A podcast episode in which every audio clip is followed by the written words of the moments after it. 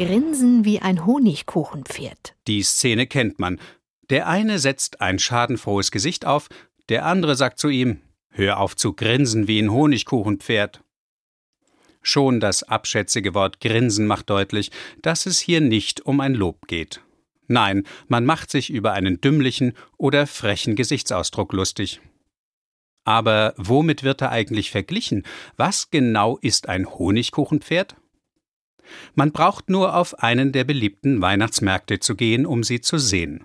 Freilich muss es einer mit traditionellem Angebot sein, wie beispielsweise der Nürnberger Christkindlesmarkt. Hier gibt es noch Honigkuchen in Hülle und Fülle und in vielerlei Formen zu kaufen. Bekannter sind sie allerdings unter den Namen Pfefferkuchen oder Lebkuchen. Immer geht es um ein Gebäck, das üblicherweise mit Honig sowie Gewürzen wie Zimt, Anis, Nelken, Piment und Kardamom verfeinert ist. Besonders zu Weihnachten diente es als Geschenk für Kinder und andere Naschkatzen. Eine der beliebtesten Backformen dafür war ein Pferd, nicht selten als Schaukelpferd gestaltet.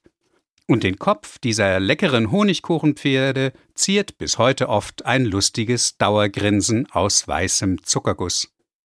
So ein Grinsen lässt Menschen aber leider nicht fröhlich, sondern eben nur dümmlich oder gar frech aussehen.